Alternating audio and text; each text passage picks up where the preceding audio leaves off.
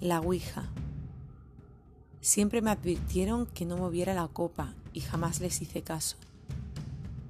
Yo recorría las letras del tablero y me tronchaba cuando veía sus caras descompuestas, cuando escuchaba sus respiraciones entrecortadas, cuando sentía de pronto la caricia helada de mis manos.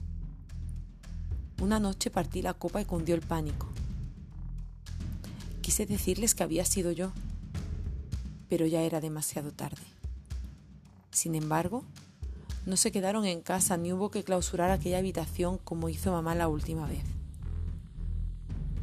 Se fueron como almas cargadas por el diablo y yo hasta ahora les echo de menos.